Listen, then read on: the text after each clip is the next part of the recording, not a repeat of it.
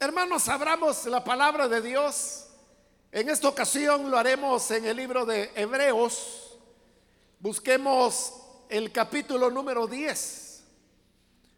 Ahí vamos a leer la palabra del Señor, la parte final del capítulo 10 de el libro de Hebreos.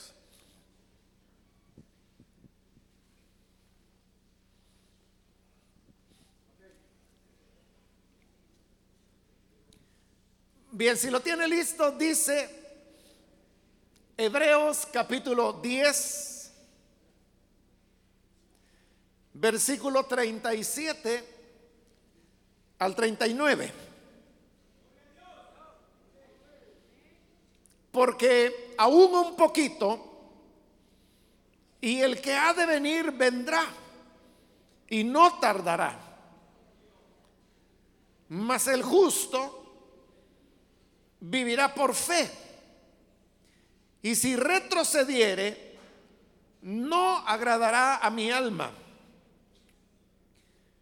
Pero nosotros no somos de los que retroceden para perdición, sino de los que tienen fe para preservación del alma.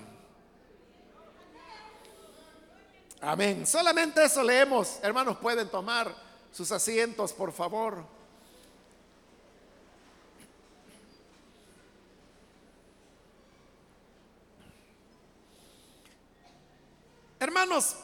Estos versículos que acabamos de leer es una cita que el libro de Hebreos hace del profeta Habacuc. Usted puede encontrar eh, parte de las palabras que acabamos de leer y que aparecen ahí en la escritura como una cita en el libro del profeta Habacuc en el capítulo 2. Si usted va a ese libro, se va a dar cuenta que en ese lugar Habacuc de lo que está hablando es sobre la, certeza de la palabra profética que Dios ha dado. Habacuc está hablando de que las profecías que Dios ha dado se van a cumplir, pero se van a cumplir en su tiempo, porque las personas algunas veces pretenden señalar que la palabra de Dios o la palabra, las profecías han fallado o que no se van a cumplir por el hecho de que no ocurren en el tiempo cuando ellos como seres humanos pensaban que iban a ocurrir. Pero cada profecía tiene un tiempo, un momento en, el cual se harán realidad. Las profecías que Dios da, no solamente, hermanos, son, son certeras, son ciertas, se van a cumplir todas ellas, no por el hecho de que Dios sepa de antemano qué es lo que va a ocurrir. No solo es eso, sino que Dios, cuando Él expresa su palabra, cuando Él expresa sus profecías, esta palabra es la que hace que esos hechos que Él ha anunciado sucedan en el futuro. No es lo mismo que yo sepa lo que va a ocurrir en el futuro y por eso lo digo. Esa es una cosa. Es la mitad de lo que serían las profecías de Dios. Pero yo no puedo hacer nada para manejar los elementos y las circunstancias que harán que lo que yo estoy diciendo defina, provoque cumpla lo que estoy anunciando. Es diferente, pero esas son las profecías que Dios da. Repito, Dios no solo sabe lo que va a ocurrir, Él sabe lo que va a ocurrir porque es Él quien hace, quien realiza lo que sucederá en el futuro. Y lo que Él hace, Él sabe que lo va a hacer. Cuando Él pronuncia una profecía, al tiempo que él está diciendo lo que ocurrirá, está ordenando que ocurra. Porque la palabra de Dios es creadora de las realidades.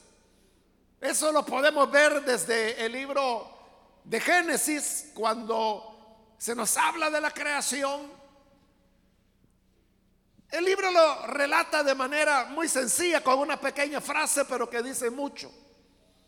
Dice, y dijo Dios, sea la luz. Y la luz fue hecha. Entonces lo determinante es que Dios lo dijo. Pero cuando Dios lo dice, esta palabra crea la realidad de la cual Él está hablando. En ese momento Él dijo, sea la luz que la luz llegara a la existencia. La palabra hebrea que ahí se usa al, decir sea es una palabra que está hablando que su origen viene de la nada, es decir, no existía previamente. No había nada, pero cuando él dice sea, lo que era nada, produce aquello que Dios quiere que exista, en este caso la luz. Y por la palabra que Dios ha dicho, la luz es hecha. Igual es en la profecía. Dios dice lo que va a ocurrir. Y cuando lo dice, Él genera, Él ejecuta lo mismo que Él está anunciando.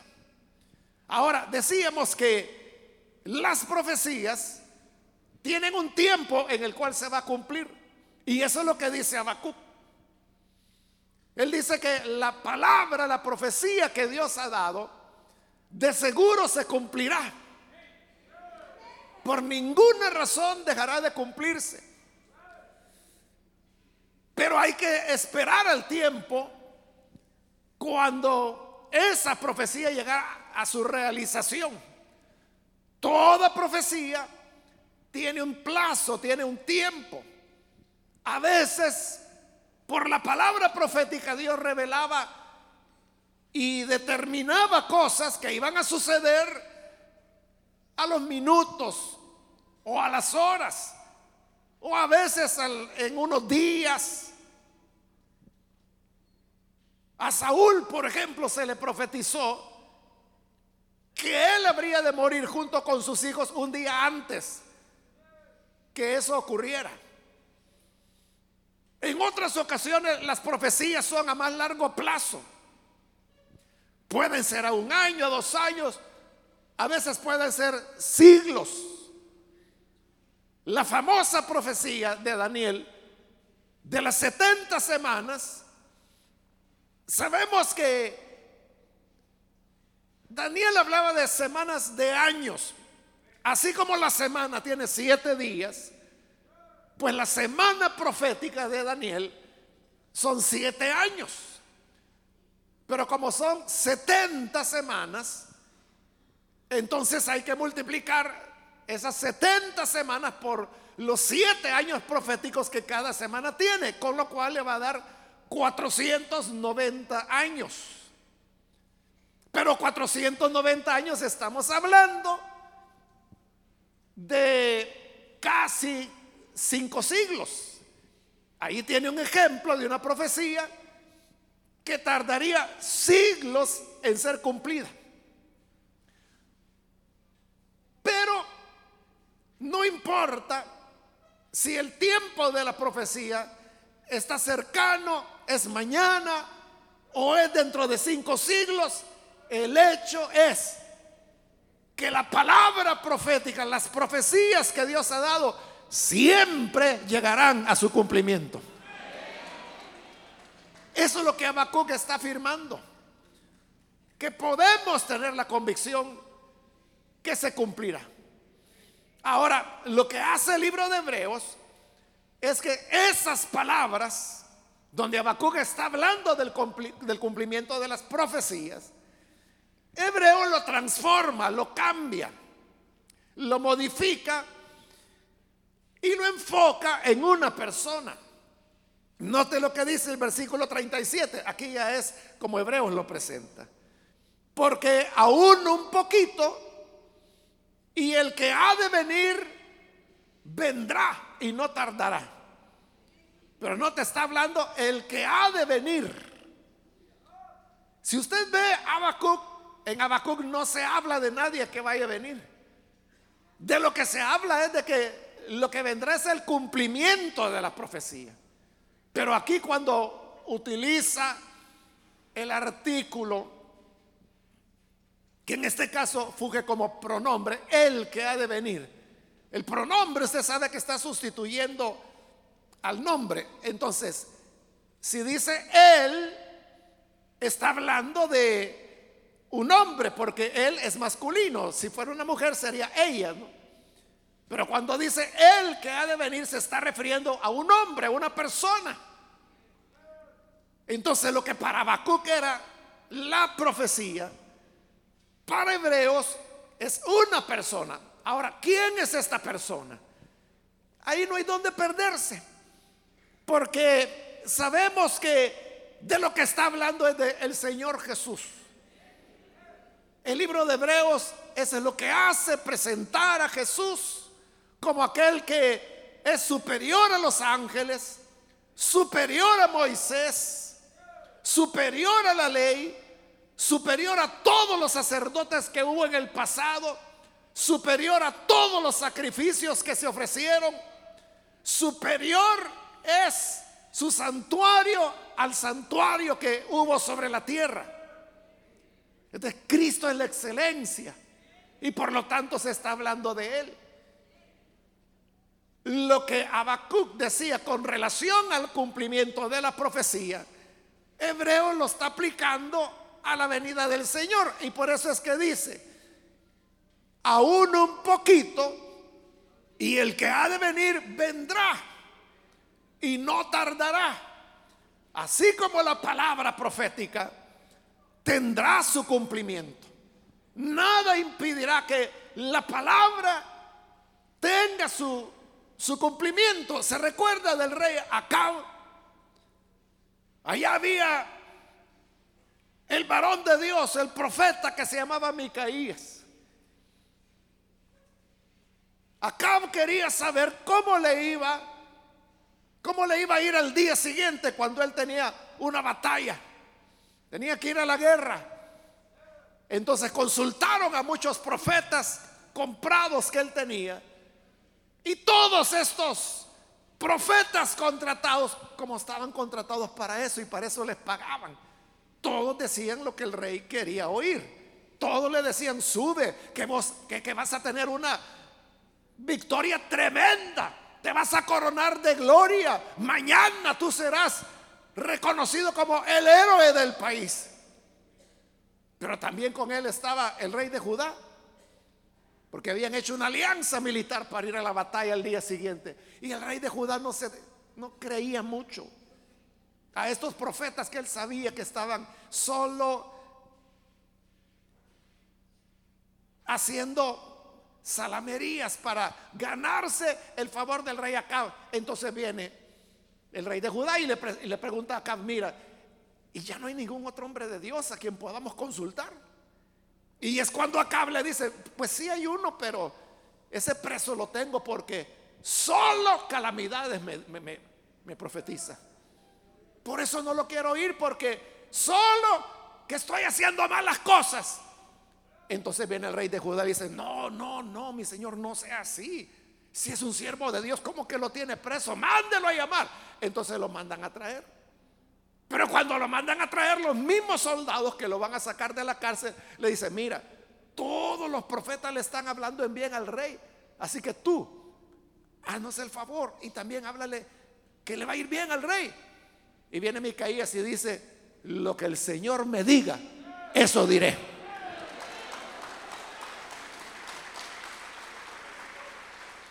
Y llega delante de acá y delante del rey de Judá. Y efectivamente él profetiza y le dice que al día siguiente él va a ser aniquilado, que se van a cumplir las profecías que Dios había dicho previamente y que los perros iban a lamer su sangre, así como Elías el profeta lo había dicho en una ocasión anterior. Entonces viene el rey Acabe y se enoja y le dice el rey de Judá, ya ves, por eso es que este no me gusta oírlo, por eso lo tenía encerrado, para que nadie lo oiga, para que nadie hable, porque solo males me profetiza. Entonces dice, ahora llévenselo de nuevo a la cárcel y ténganlo con pan y agua de angustias y no le vayan a dar de comer hasta que yo regrese en paz. Entonces Micaías le dice, si vuelves en paz, es que el Señor no ha hablado a través de mí. Pero no vas a volver, porque yo vi una visión y en esta visión vi que Israel no tenía rey, que no tenían Señor y todos se desperdigaban, todos decían, volvamos a nuestras casas. Estaba profetizando el fin del rey. acá trata de hacer todo lo posible para que esa profecía no se cumpla. Entonces lo que hace es que engaña al rey de Judá. El rey de Judá es mero ingenuo ahí, porque viene y le dice, mira, tú vas a ir a la batalla con tu vestidura de rey, pero yo me voy a disfrazar de soldado. Voy a ir a la batalla, pero voy a ir disfrazado de soldado. En su interior acá pensaba, si este bobo va vestido de rey, a él lo van a buscar los enemigos, a él lo van a matar y como yo voy a andar disfrazado de soldado, voy a ser como cualquier otro soldado, ni se van a fijar que yo soy el rey. ¿De qué estaba tratando de hacer? Evitar que se cumpliera la palabra, que se cumpliera la profecía que Micaías había dado. Pero aquí, Habacuc, a través del Señor, había dicho ya que lo que ha de venir vendrá, no tardará. La palabra tiene su tiempo y en su tiempo se cumplirá. Sin error, sin defecto. Y usted sabe, entran a la batalla. los soldados enemigos no reconocen acá porque está disfrazado de soldado. Ellos lo ven, pero es otro soldado. Y el rey, los enemigos han dado la orden. Miren, no gasten pólvora con soldados. Busquen al rey de Israel y a él apúntenle. Y cuando ven al rey de Judá piensan que él es Acab y van detrás de él, pero cuando el rey de Judá ve que lo tienen rodeado y que ya lo van a matar, él grita y cuando grita se dan cuenta, no, no, él, no es Acab. Este saber quién es de metido anda acá. Lo dejan y, ¿a dónde estará Acab? Pero no lo encuentran porque está disfrazado. Pero dice la escritura que por ahí había un soldado que como ya estaban derrotando los israelitas, dijeron, bueno, para que no regresar cargando flechas, agarró una y la disparó así al azar. Y esa flecha, hermano, va. Acá andaba con una armadura. Pero esa flecha cae justo en un entresijo que él tenía entre las armaduras. Ahí tenía un pequeño espacio. Ahí es donde se le clava la flecha. Y eso lo llevará a la muerte. Él se desangra, tiene una hemorragia sobre su carro de batalla, pero como es el rey no se puede retirar. Y permanece en pie, haciéndose el fuerte, pero ya está mortalmente herido y la sangre corre. Hasta que cuando él siente que ya no puede, le dice a su piloto, mira, sácame ya del campo de batalla. Lo saca, pero cuando llegan a la ciudad está muerto ya. Entonces toman el cuerpo y se lo llevan. Y como el carro había quedado todo lleno de sangre, lo comienzan a lavar. Y cuando lo lavan, el agua mezclada con sangre, llegan los perros y comienzan a lamerla. Palabra que Dios había dicho a través de Elías. Y todo esto está ocurriendo en un terreno, en una parcela que había sido de un hombre Nabot, a quien acaba había mandado a matar para quitarle su tierra, para quedarse con ella. Y ahí es donde Elías dijo, mira, aquí donde tú mataste a aquí los perros van a lamer tu sangre. Y era donde los perros lo estaban lamiendo. Entonces, aunque él hizo todo por evitar el cumplimiento de la profecía, terminó muerto. Porque, como Habacuc dice, y lo retoma Hebreos, el que ha de venir vendrá. El cumplimiento de la profecía vendrá. No tardará. En su tiempo se cumplirá. Pero ahora está hablando, como digo, no de la, venida del cumplimiento. Está hablando aquí de una persona, de Jesús, quien vendrá un poquito y el que ha de venir vendrá. No tardará. ¿Cómo podemos saber que Jesús de verdad viene de regreso? Que de verdad Jesús vuelve por su pueblo, como lo enseñamos por muchos años. Lo sabemos porque la palabra de Dios tiene fiel cumplimiento. La profecía no fallará, siempre se hará realidad. Entonces, el que ha de venir, ¿quién es el que ha de venir? Es el Señor Jesús. Él mismo lo dijo en Apocalipsis, he aquí, yo vengo pronto. Él está hablando que Él va a venir. Cuando Él ascendió a los cielos y los apóstoles se quedaron viendo a las nubes, los ángeles aparecieron y les dijeron, varones, galileos, que están mirando al cielo. Y les dan la profecía. Este Jesús que ustedes han visto ir al cielo, asimismo lo volverán a ver regresando del cielo, volviendo. El que ha de venir, vendrá, no tardará. Pero luego viene la pregunta, entonces, ¿cuándo vendrá? ¿Cuándo vendrá? Bueno, el Señor Jesús dijo que eso nadie lo sabe. Él dijo, no lo sabe ni los ángeles, ni el Hijo, solo el Padre es quien sabe el tiempo, el momento cuando Él vendrá. No hay un tiempo establecido para la venida del Señor. Pero eso sí sabemos, que en la medida que el tiempo transcurre, nos vamos acercando a la venida del Señor. Por eso es que dice, aún un poquito, un poquito más. Cada minuto que pasa es un minuto que nos acerca al cumplimiento de la profecía de su venida. Cada día que pasa es otro paso que nos acerca. Cada semana, cada mes que pasa, cada año que termina, es otro paso más hacia el encuentro del Señor. Esta enseñanza de la venida de Jesús, hermanos, bueno, desde que yo llegué al Evangelio, en 1975, en realidad esta fue una de las cuestiones que a mí me atrajo al Evangelio. Ya le he contado, fue por casualidad, dice uno, pero realmente era la providencia de Dios. Que yo leo un folleto de versículos de la Biblia y cuando lo leo, ahí es donde me doy cuenta por primera vez en mi vida que Jesús iba a volver. O sea, yo no lo sabía. O sea, yo sabía que Jesús había venido, que había muerto en el Calvario, que había resucitado y que estaba a la diestra del Padre. Eso yo lo sabía, desde niño me lo habían enseñado. Pero nunca nadie me había dicho que Jesús iba a volver.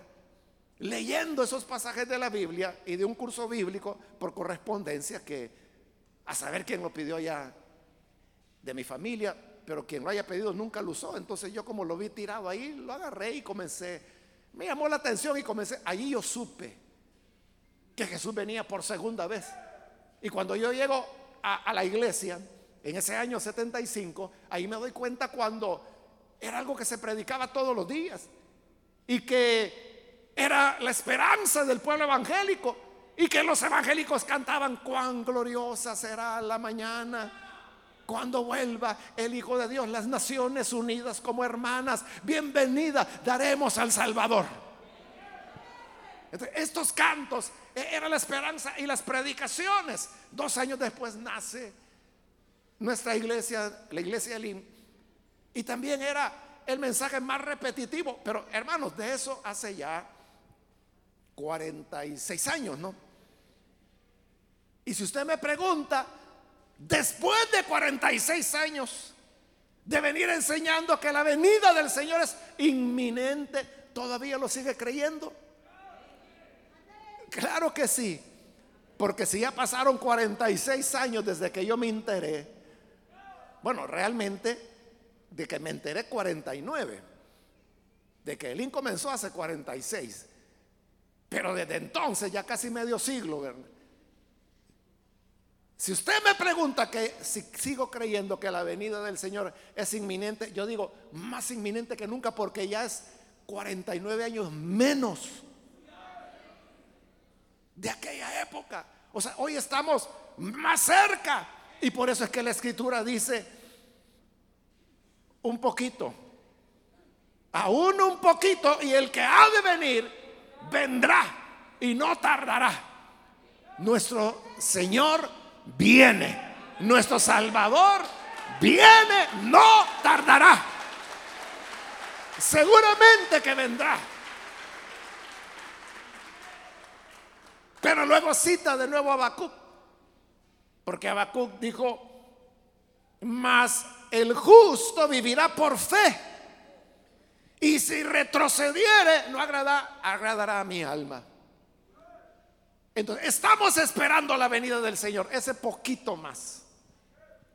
Pero como le esperamos, no solo es estar de brazos cruzados, sentados, esperando que vengan sino que dice que al esperarle tenemos que hacerlo en la fe y no retroceder, porque el justo vivirá por fe.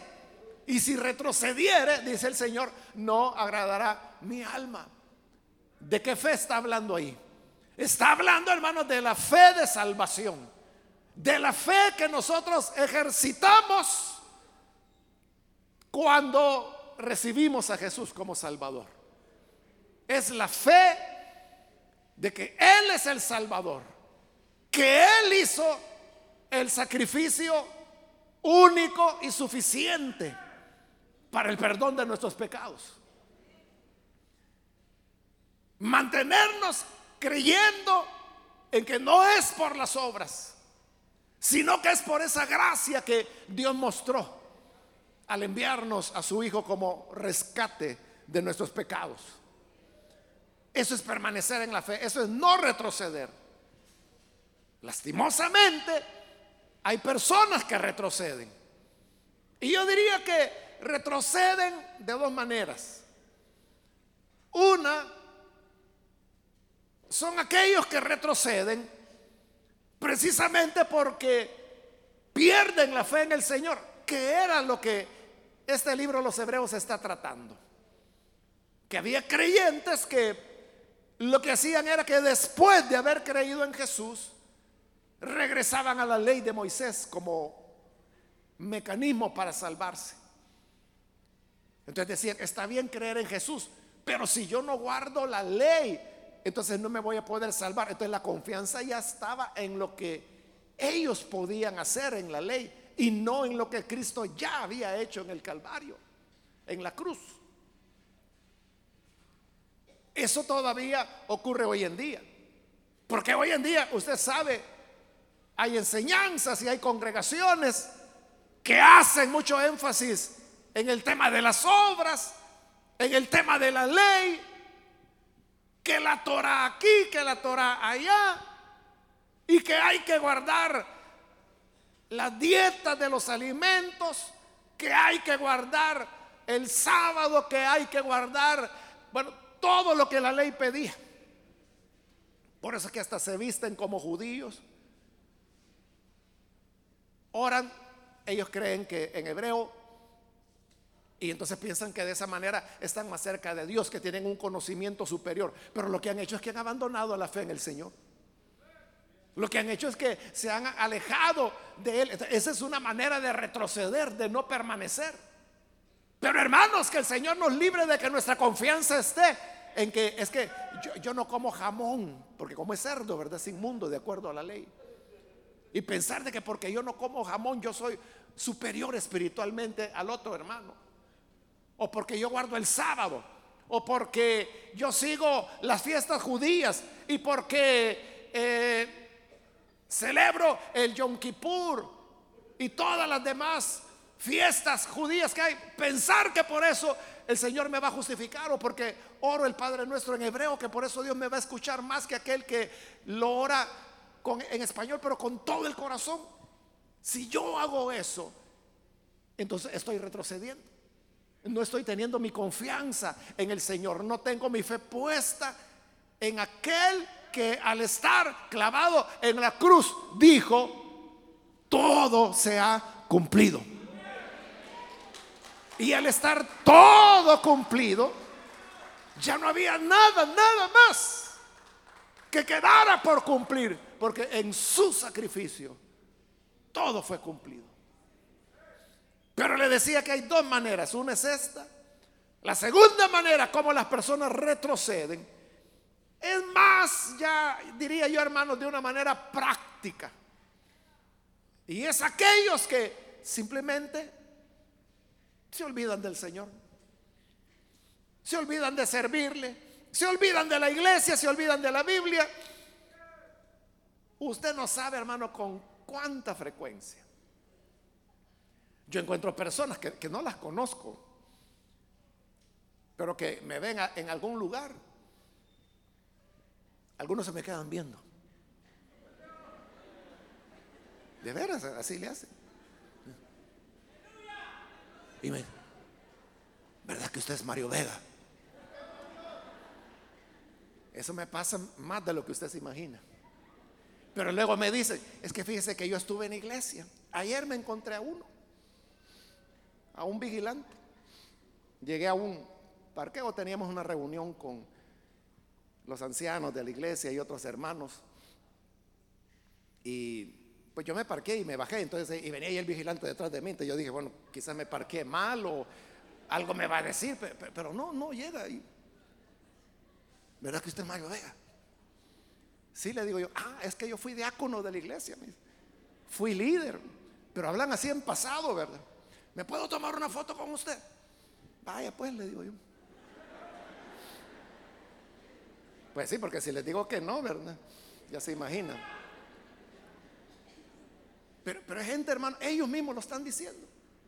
Yo estuve ahí, yo fui diácono, yo fui líder, yo fui supervisor. Mire, y el, pastor fulano todavía está en la iglesia. Ah, sí, pero él está hoy en tal distrito. Ah, ah, pues ahí me lo saluda. Él fue el que me casó, fíjese. Pero la pregunta ¿y ahora dónde estás tú? Y no es que estén en otra iglesia, que sería un mal menor, ¿verdad? Es que se han alejado totalmente del Señor. Entonces lo tienen así solo como, como un recuerdo, como algo que, que, fue, que pasó. Pero esto que le estoy diciendo, hermano, es bien frecuente, bien frecuente. Quizás a usted no le ocurre porque no está tan expuesto como está uno, ¿verdad? De que, o sea, la gente lo puede ver y no saben que usted es del IM. A menos de que se ponga a platicar y usted le diga, mire, yo voy a la iglesia. Ah, le va a decir, pues yo fui hace también como 500 años, ¿sí? Pero uno que es un poquito más conocido, entonces, a cada rato ocurre esto. Sí, yo estuve ahí, que yo en tal cosa, que yo en tal zona, que yo trabajé con tal pastor. pero ¿qué pasó? ¿Y ahora dónde estás? Son personas que en algún momento retrocedieron. Yo creo, hermanos, que ellos siguen creyendo que Jesús es el Salvador. Yo creo que ellos siguen creyendo que la Biblia es la palabra de Dios. Yo creo que ellos siguen creyendo que la iglesia es el lugar donde deben estar, pero no están. Entonces, ¿qué pasó? Que simplemente se olvidaron. Ellos pueden decir, es que el trabajo, es que me queda lejos, es que me vieron mal, es que me hicieron una mala mirada, porque hay gente que como con eso, ¿verdad? Le, dañan el pistilo y ya no, ya, ya no quieren ir a la iglesia. Entonces dice el versículo 39, pero nosotros no somos de los que retroceden para perdición, sino de los que tienen fe para preservación del alma. Si sabemos que Él viene, entonces hermanos, mantengámonos firmes. No nos apartemos, no nos apartemos teológicamente, diría, en el sentido de que yo me voy a volcar a la ley, a la Torah y todas esas cosas. Cuando lo que la Biblia está diciendo es todo lo contrario. Hebreo dice que salgamos del campamento para ir a Jesús donde Él murió. Usted nos está invitando a salir de la ley. Pero hay gente que va de regreso, va de camino a la ley. Pero nosotros no somos de los que retrocedemos. Nosotros no somos de los que renunciamos a la gracia para refugiarnos en las obras. Nosotros lo que queremos es estar en la paz y en la gracia que solo el Señor Jesús puede dar. No retrocedemos teológicamente, pero tampoco retrocedemos en la vida práctica, en la vida diaria. Siempre vamos a estar en la iglesia. Siempre vamos a estar sirviendo al Señor. Aquí no se trata de historias que tú vengas a decir, sí es que yo fui de los primeros diáconos, pero ahora ¿dónde estás?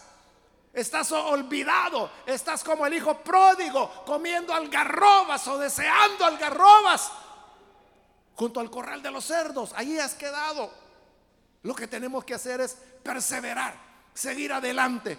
Yo no me muevo, yo voy a estar ahí adorando al Señor, sirviéndole, donde Él me ha llamado, ahí voy a perseverar. Y aunque vengan dificultades, aunque vengan tempestades, aunque vengan terremotos, aunque vengan huracanes, aunque vengan pandemias, no somos de los que retroceden, sino de los que perseveran para preservación del alma.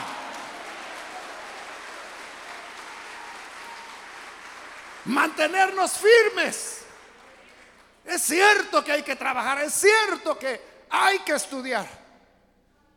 Pero el que quiere, hermanos, el que tiene voluntad, siempre encuentra el espacio, siempre encuentra las maneras de acercarse al Señor. Que Dios nos ayude entonces, hermanos. En la medida que el tiempo va pasando, qué bueno que pase un poquito más y el que ha de venir, vendrá.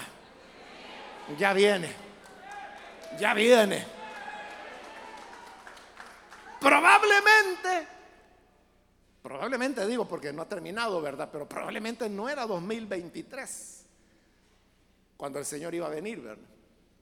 Pero qué bueno que ya terminó el 2023. Entonces, un poquito más. Y al que ha de venir vendrá. No tardará. No tardará. La palabra de Dios es fiel, es firme. Y si creemos que no tardará, entonces permanezcamos firmes. No retrocedamos porque el Señor dice, si retrocediere, no agradará a mi alma. Jesús lo dijo, ninguno que tomando el arado vuelve atrás, ese no es digno del reino de los cielos, dijo. Aquí la cuestión es agarrar el arado y tú sigues adelante. Y aunque te encuentres con rocas, sigues arando. Y aunque se burlen de ti, sigues arando. Y aunque digan lo que digan de ti, sigues siendo fiel en la esperanza del que ha de venir. Así que adelante, hermanos. Sigamos fieles al Señor. Vamos a orar, vamos a cerrar nuestros ojos. Antes de hacer la oración, yo quiero invitar a aquellos amigos o amigas que todavía no han recibido al Señor Jesús como su Salvador. Pero el tiempo sigue pasando, los años siguen transcurriendo. Pero si usted hoy ha escuchado la palabra de Dios y se da cuenta que la palabra, la promesa, la profecía que Dios da, se cumple no hay manera de evadirla. El rey Acaba quiso evadir la profecía, quiso burlarse del profeta y murió lentamente. Una hemorragia que le duró horas. Es decir, tuvo mucho tiempo para enterarse que no hay manera de escapar de la palabra que Dios ha dicho ni de la palabra que sus siervos han pronunciado.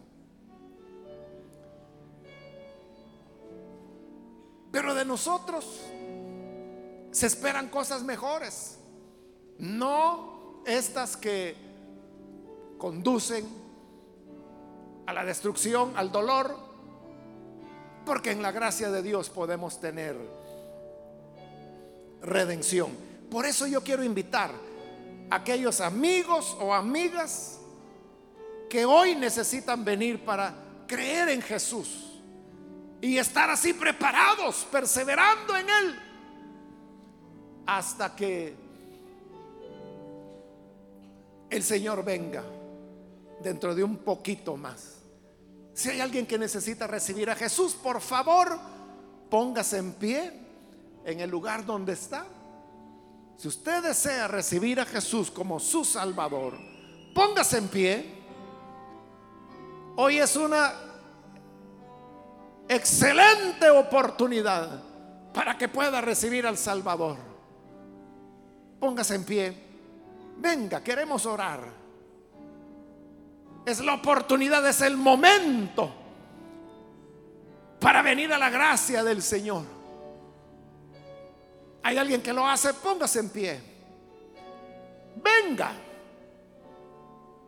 Queremos orar por usted. Por eso le pido ponerse en pie. Queremos saber si hay personas que desean recibir esta oración. Bien, aquí hay una persona, Dios lo bendiga, bienvenido. Alguien más que necesita recibir a Jesús puede ponerse en pie en este momento. Alguien más que viene a Jesús. Venga con toda confianza. Queremos orar por usted. Para que Dios lo bendiga. Para que el Señor lo reciba en sus brazos. Alguien más que necesita a Jesús. Póngase en pie. Venga. Acérquese. Es el momento. También quiero invitar si hay hermanos que se han alejado del Señor. De seguro hubo alguna razón, pero nada justifica que nos alejemos de Él. ¿Quiere reconciliarte? Ponte en pie también hoy. Aquellos hermanos que quieren perseverar. Porque el Señor dice, si retroceden, no agradarán a mi alma. Y luego Hebreos dice, pero nosotros no somos de los que retrocedemos para destrucción, sino que somos de los que perseveran para preservación del alma. Muy bien, ahí atrás hay otro hermano, Dios lo bendiga, bienvenido. ¿Alguien más que necesita venir? Ahí atrás hay otro hombre más, Dios lo bendiga, bienvenido también. De este lado también hay otro hombre que pasa. Dios lo bendiga, bienvenido. Acá de este lado hay otro joven que se pone en pie. Dios lo bendiga también. Bienvenido a la familia de Dios. Alguien más que necesita venir a Jesús. Es primera vez que viene o se va a reconciliar. Póngase en pie. Queremos orar por usted. ¿Hay alguna persona? ¿Alguien más que viene?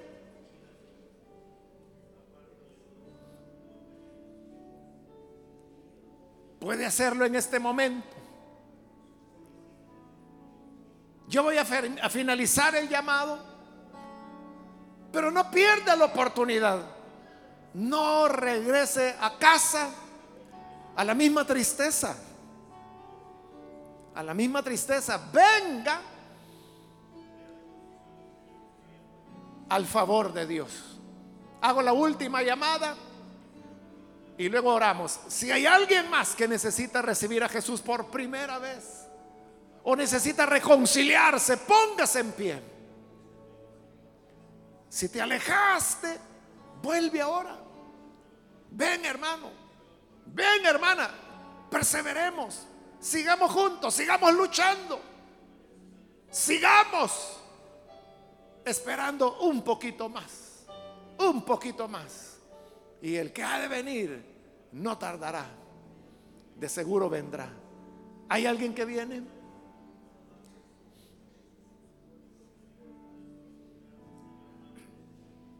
A usted que nos ve por televisión, quiero invitarle para que se una con estas personas que hoy están recibiendo a Jesús como Salvador.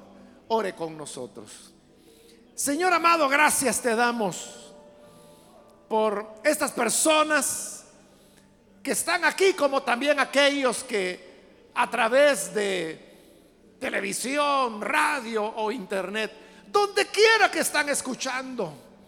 Pero hoy están volviendo a tu gracia, volviendo a la perseverancia que solo tú, Señor, puedes dar. Bendice, Señor, a cada uno de ellos, transfórmales y que nosotros junto con ellos podamos también perseverar. Señor, no queremos ser de los que retroceden, porque tú has dicho que los que retroceden no te agradan. Nosotros no queremos estar una temporada en la iglesia. Queremos estar hasta el día final. Queremos ser fieles a ti. Queremos servirte. Porque es a ti a quien vemos. Es a ti a quien servimos. Y no permitimos que en nuestro corazón surjan raíces de amargura. Sino que sigamos amando a los hermanos y a ti, Señor, que eres nuestro Salvador, el que nos ha redimido y quien pronto viene. Sí, Señor, ayúdanos a permanecer firmes este poquito más, pues tu palabra tendrá fiel cumplimiento. Por Jesús nuestro Señor lo agradecemos. Amén amén.